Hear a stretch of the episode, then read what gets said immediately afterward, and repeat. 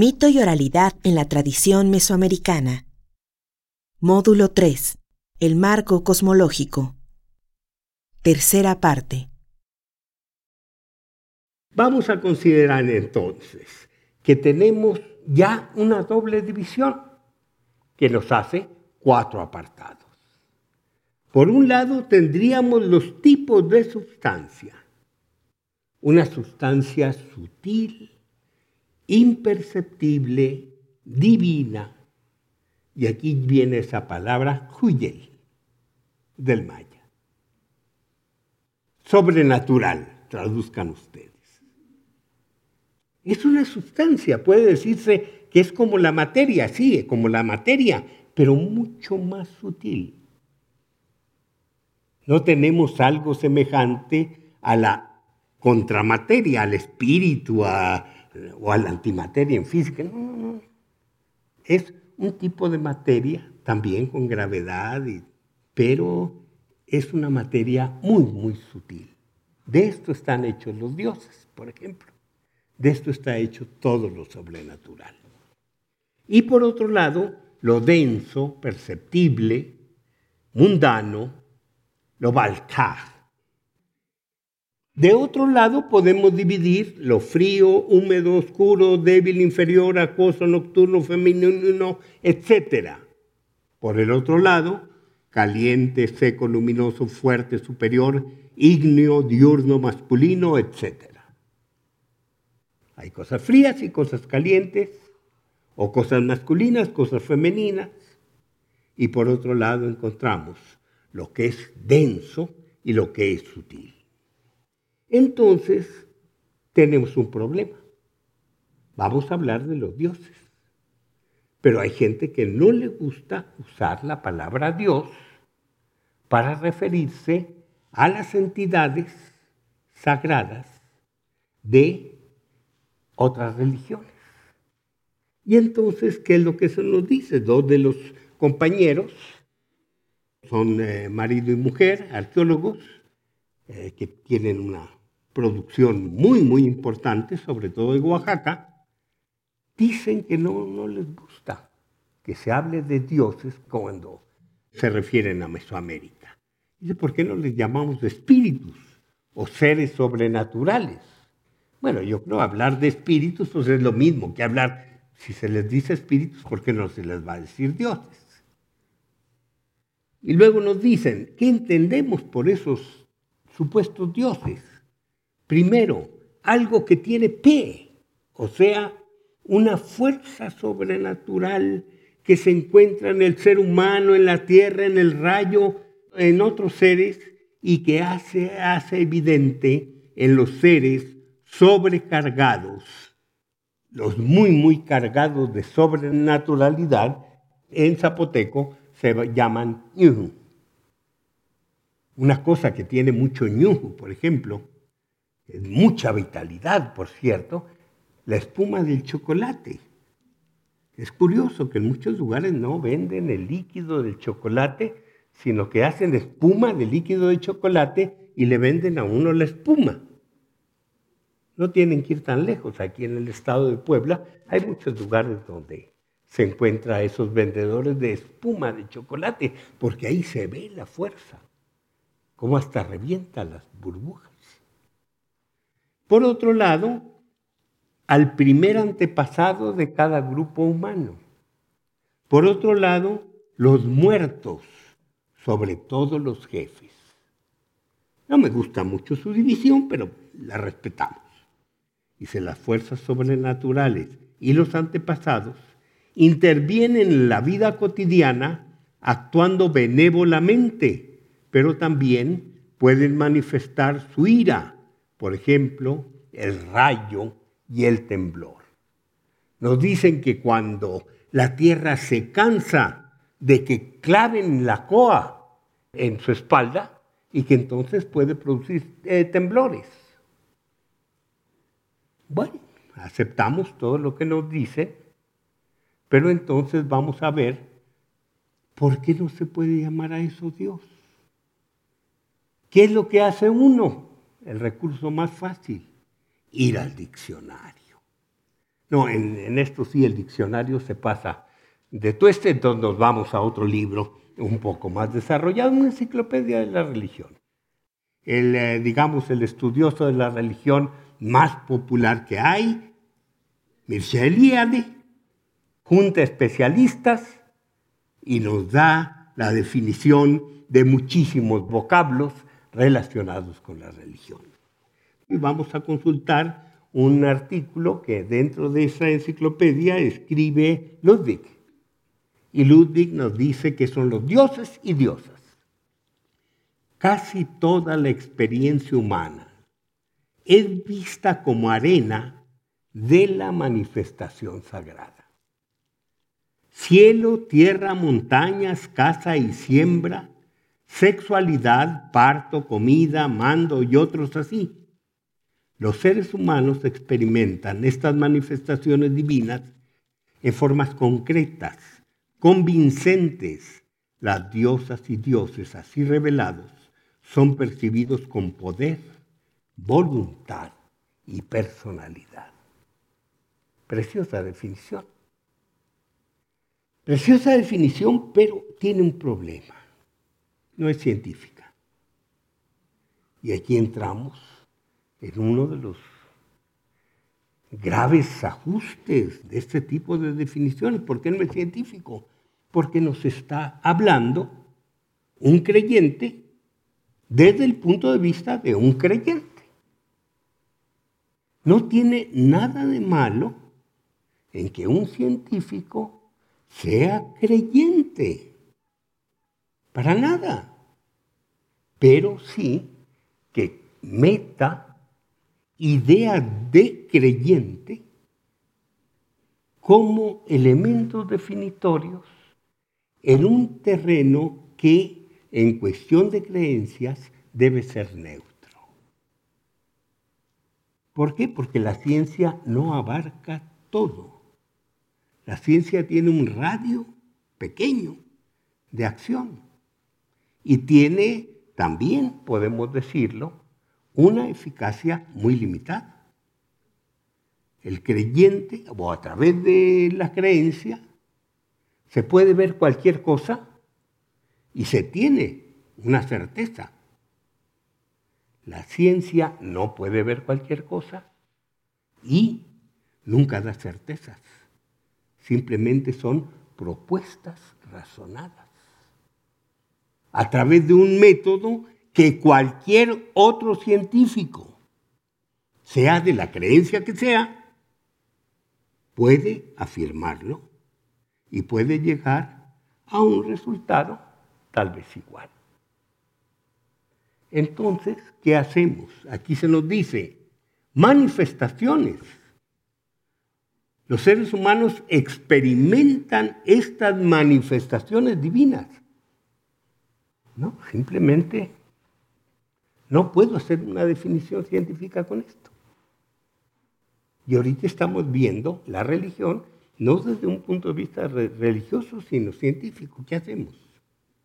Estamos en un lío. Tenemos que sustituir. Y entonces, ¿qué hacemos con esta definición? Pues simplemente tomar partes que son valiosísimas de aquí. Está usando determinados atributos que sí sirven para definir desde cualquier punto de vista. Son seres a los que se eh, les atribuye poder, son seres a los que se les atribuye personalidad y son seres a los que se les atribuye voluntad. Entonces, a partir de esto, podemos hacer una definición de seres agregar, están compuestos estos seres por una sustancia que es imperceptible para los seres humanos en condiciones normales de vigilia.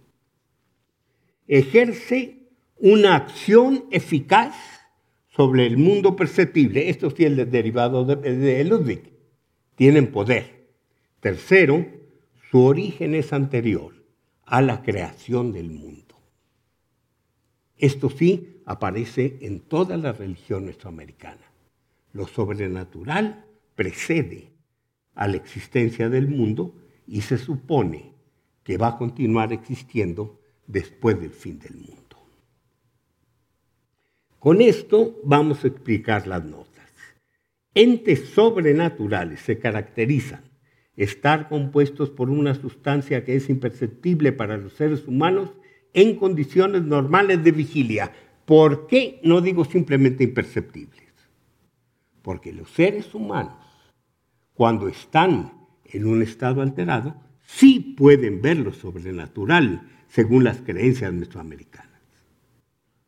Un hombre simplemente que ingiere un psicotrópico, que es un alimento sagrado para la cultura mesoamericana, puede ver oír o sentir o oler lo sobrenatural.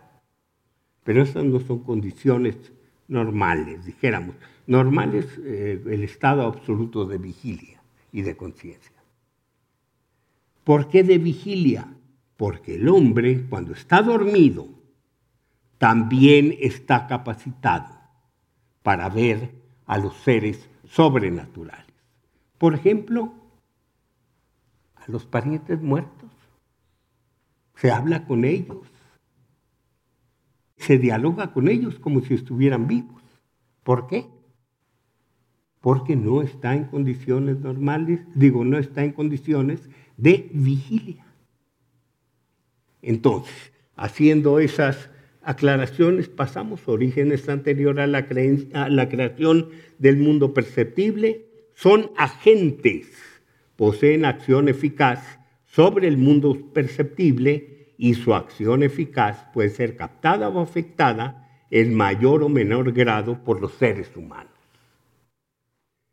¿Qué tenemos entonces? que estos seres sobrenaturales pueden ser divididos en dos partes, fuerzas y dioses. ¿Cuál es la diferencia? Los dioses tienen además otras características.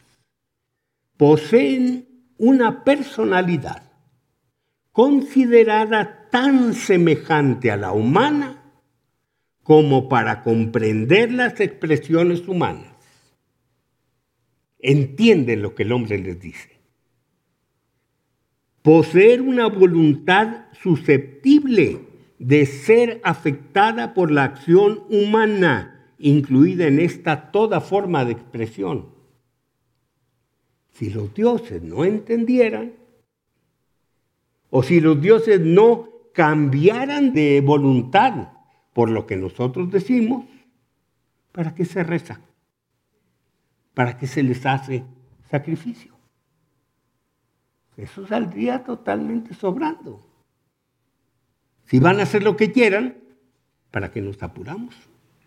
Que nos dejen caer todos los beneficios y las desgracias que quieran.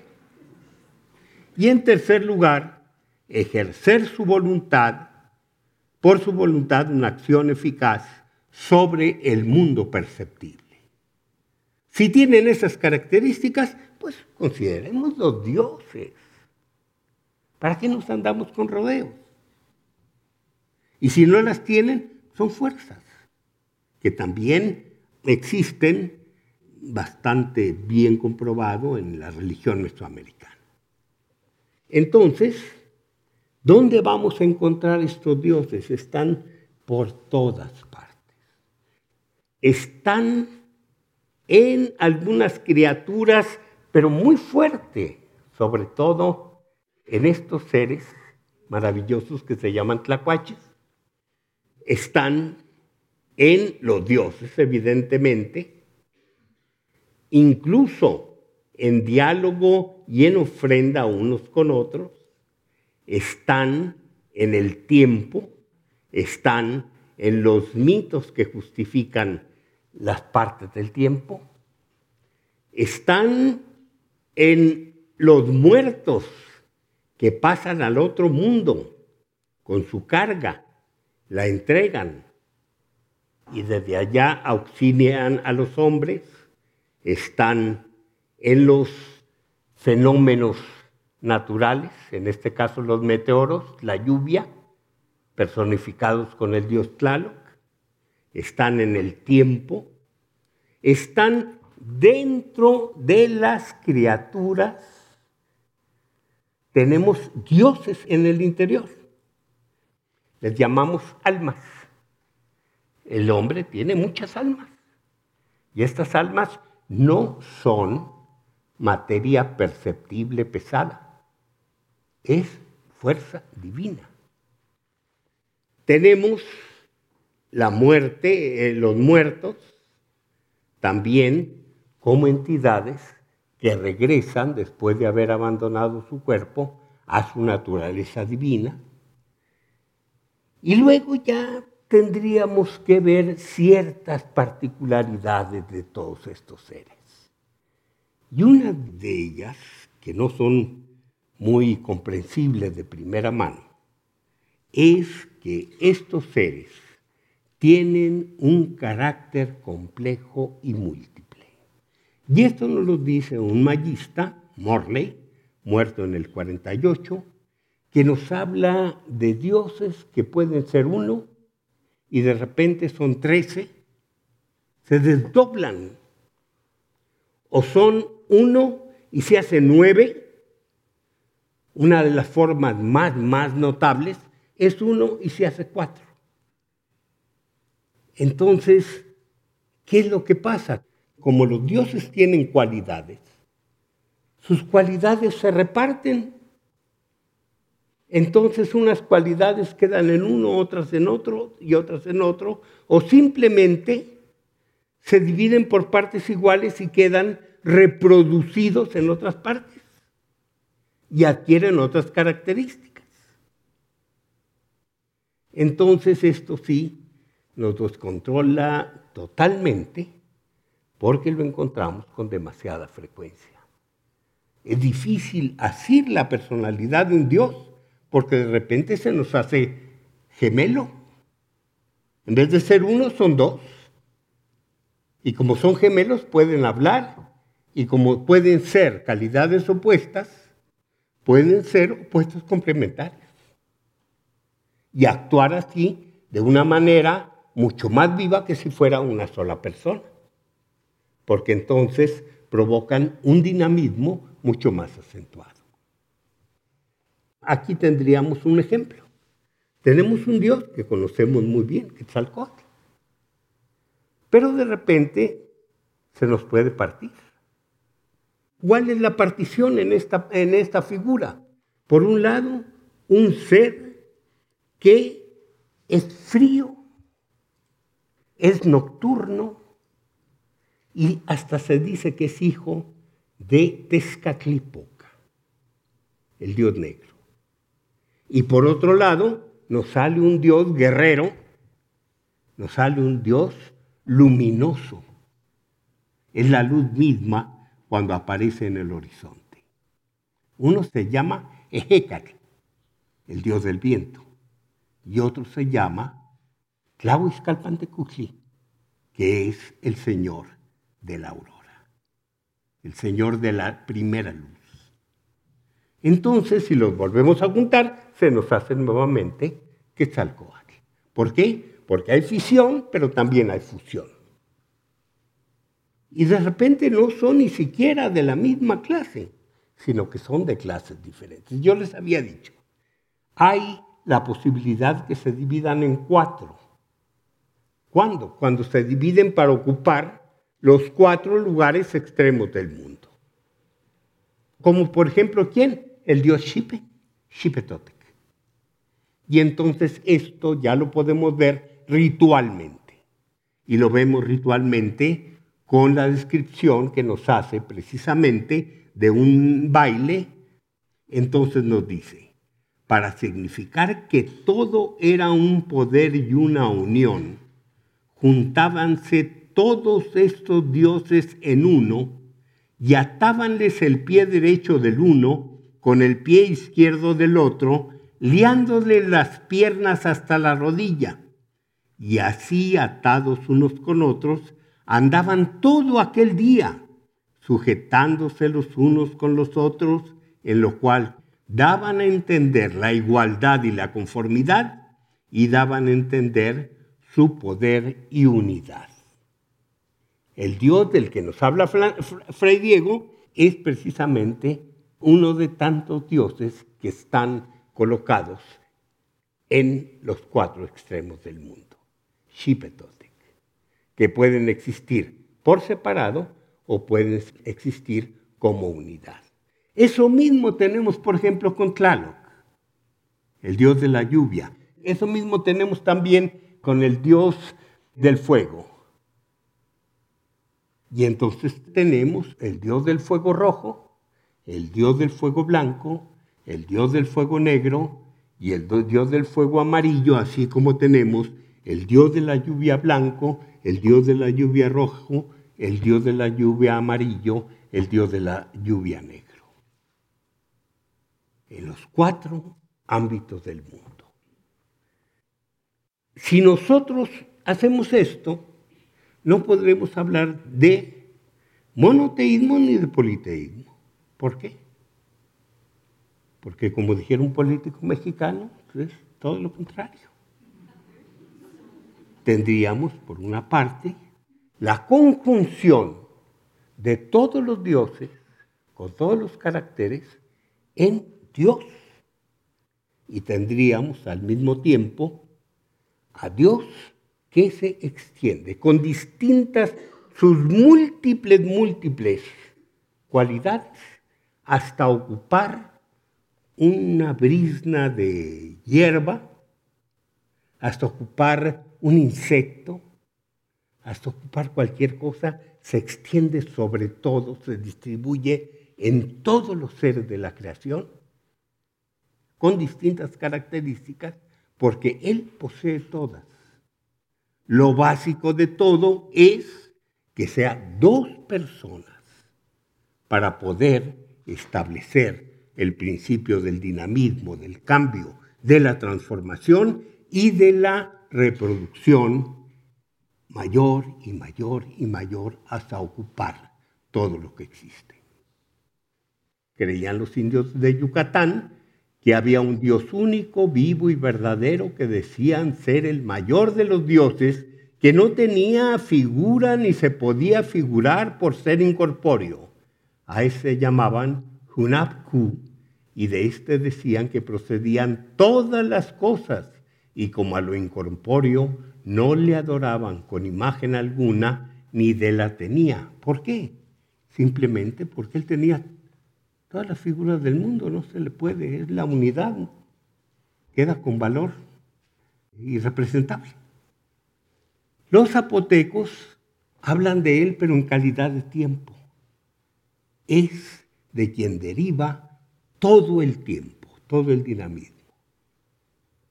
Vamos a ver también la calidad del tiempo, que son, el tiempo son dioses que vienen actuar sobre la tierra.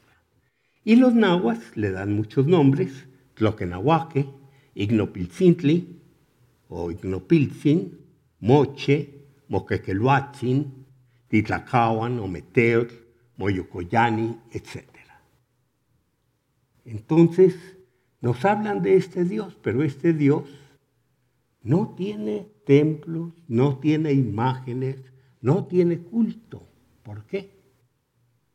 porque se recurre a sus características particulares y eficaces en determinados ámbitos de la existencia cotidiana. Y entonces la acción es más directa y más precisa. ¿Cómo lo vamos a representar? Pues algunas veces se le representa, pero la mayor simplitud es la dualidad. Y todo, todo va a reproducirse también, pero con las mismas figuras. Este es el papel de las imágenes. Existe un Dios, donde quiera que esté. Puede estar en el inframundo y de repente es un Dios de uno de los pisos del cielo.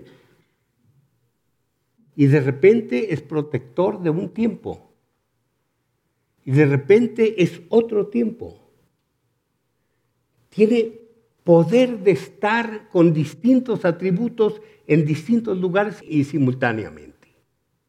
Pero también puede estar en el interior de las imágenes.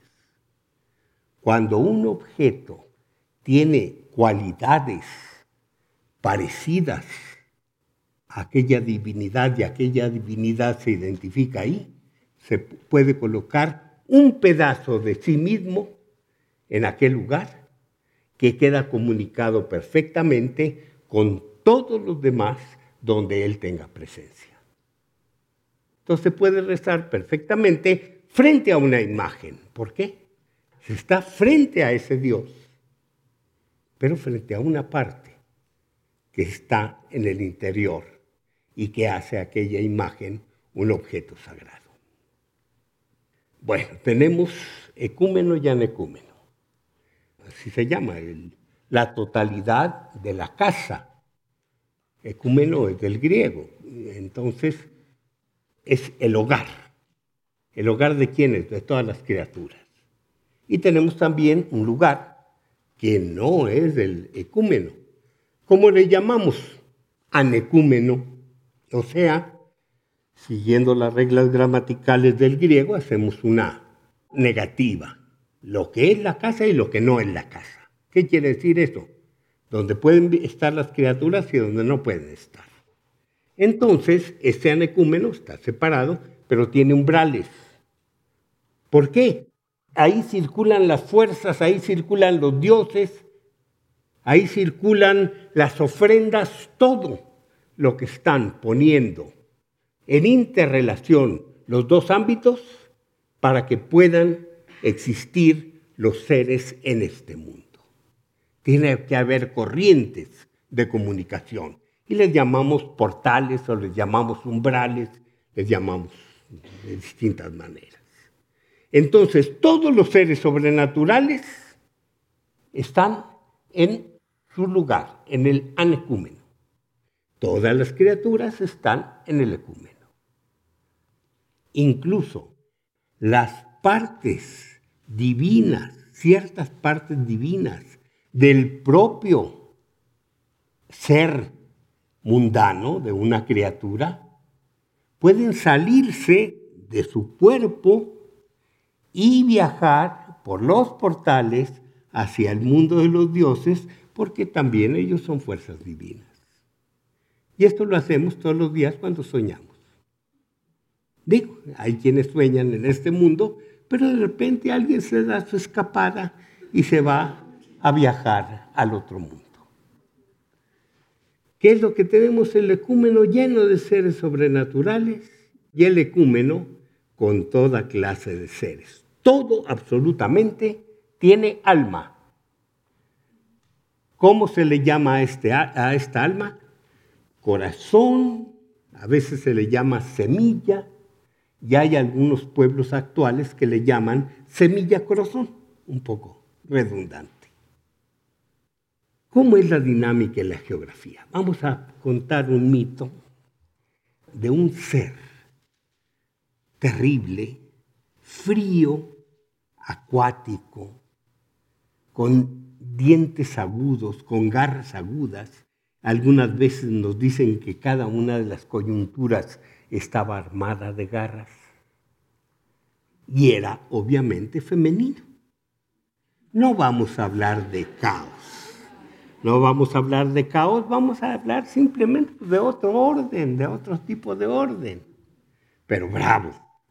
Entonces, este ser vive en las aguas y es el que existe en el cosmos. Pero de repente, dos elementos más, dos dioses, se transforman en serpientes. Y estas serpientes enredan a este ser primordial, lo aprietan, lo aprietan, lo aprietan hasta que lo parten en dos. Y queda una parte arriba y otra abajo. Entonces, como ya no es uno, sino dos, pues ya no se puede hablar de femenino. Ya se tiene que hablar de femenino y masculino, el que quedó arriba. Pero obviamente este ser no quiere estar dividido y empieza a tratar de bajar hasta que baja, derrumbándose totalmente sobre la otra parte. ¿Cómo se ve esto en otros mitos? El diluvio. ¿Por qué? Porque todo el agua que había subido con este ser cae de pronto sobre la parte que estaba abajo y causa un desastre. Entonces, ¿qué hacen los dioses? Dicen, no, no, esto está prohibido. Vamos a hacer la separación y la unión está considerada un pecado. Nuevamente levantan la parte masculina, dejan abajo la parte femenina, pero entonces meten postes y así ya no se puede unir. Y estos cuatro postes son cuatro postes, son cuatro columnas, son cuatro hombres, son eh, los dioses Bacabob de los mayas, en fin, tienen muchos nombres y muchas formas. Y estos seres tienen un problema, son huecos. Son columnas, pero columnas no macizas. Y entonces, pues este ser que está terco por volverse a unir, nuevamente eleva parte de sí y baja la otra parte para hacer el encuentro pese al pecado que ha sido anunciado. Y en esta forma se crea el mundo. Ya tenemos el aparato total, porque la unión esa de la guerra, que luego en otro mito va a romper, se rompe un árbol y por ahí sale la gran hemorragia, ese es el tiempo. Es el tiempo compuesto con los de arriba, con los de abajo, la lucha que se provoca con los opuestos contrarios y se riega sobre el mundo. Entonces ya, ya está listo el aparato aquel, lo de arriba, lo de abajo y los postes.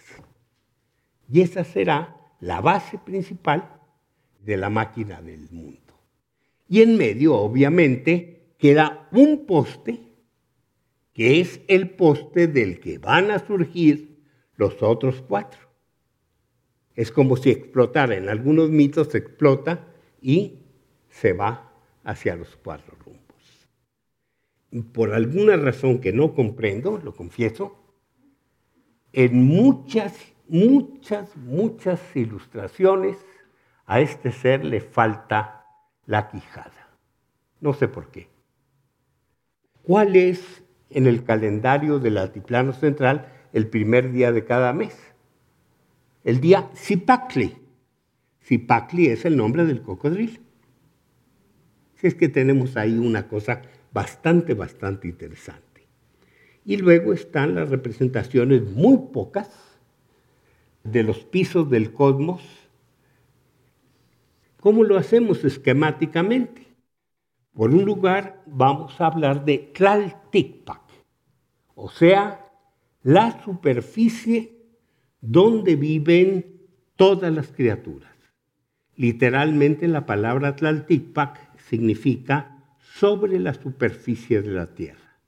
Vamos a darle un valor de cuatro, los cuatro cielos, por donde transitan todas las criaturas, empezando por las que se arrastran hasta llegar a los meteoros y más arriba de los meteoros el sol, la luna, las estrellas, etc. Son criaturas. Arriba son los cielos superiores. En los conjuros mágicos del siglo XVII eh, se habla arriba del Chiknach Topan, abajo Chiknach Mitlan. Quiere decir, los nueve que son la región de la muerte, abajo. Y los nueve, Topan quiere decir, están sobre nosotros. Entonces son nueve, más nueve, más cuatro, veintidós. Trece cielos, nueve pisos de la muerte. ¿Qué significa esto? Que el 13 es un número de buena suerte. ¿Por qué? Es masculino. El 9 es mala suerte. Y esto está representado desde épocas muy, muy antiguas. Vamos a ver desde antes que pudiéramos hablar del mundo de un pueblo que se llamara Maya. Este sería uno de sus antecedentes. Izapa. Ahí tienen el cocodrilo convertido en árbol, el árbol convertido en poste. ¿Qué árbol es? Un pochote, o sea, una ceiba. Entonces, todas las placas dérmicas dorsales del cocodrilo se vuelven púas, las púas de la ceiba. La ceiba es lo primero. Es precisamente el palo con que se separan el cielo y la tierra. Y abajo queda la cabeza del cocodrilo. Esta imagen tan, tan vieja que está en piedra, la vamos a seguir encontrando hasta en vísperas de la conquista. En los códices mixtecos, por ejemplo, es abundantísimo el árbol cósmico representado con las raíces en forma de cabeza de cocodrilo. Es una dimensión temporal, un tiempo verdaderamente largo, verdaderamente asombroso. Y esto es lo que tenemos. El plano horizontal compuesto por una cruz y esta cruz tiene cuatro colores, cuatro aspas en los lados, uno en el centro y los colores son los colores básicos, no todos, los colores básicos del maíz. El maíz blanco, el maíz amarillo, el maíz rojo y el maíz negro. Esto vamos a encontrarlo en muchas partes de Mesoamérica. No crean que es el mismo patrón en todas. Cambia a veces entre los nahuas, incluso que tenemos más representaciones, pueden aparecer distintos colores, pero lo que aquí importa es que son cuatro colores, los laterales, que muchas veces están asociados con el maíz y que están dándoles características particulares a cada uno de los cuadrantes del mundo. Por ejemplo, en la actualidad, los cuatro colores son los colores que usan los huicholes, pero en el centro ellos no hablan de un árbol verde, ellos hablan de una mazorca de maíz que tiene granos de diferentes colores, la mezcla de los cuatro del exterior. Cambian. No es uniforme el pensamiento mesoamericano.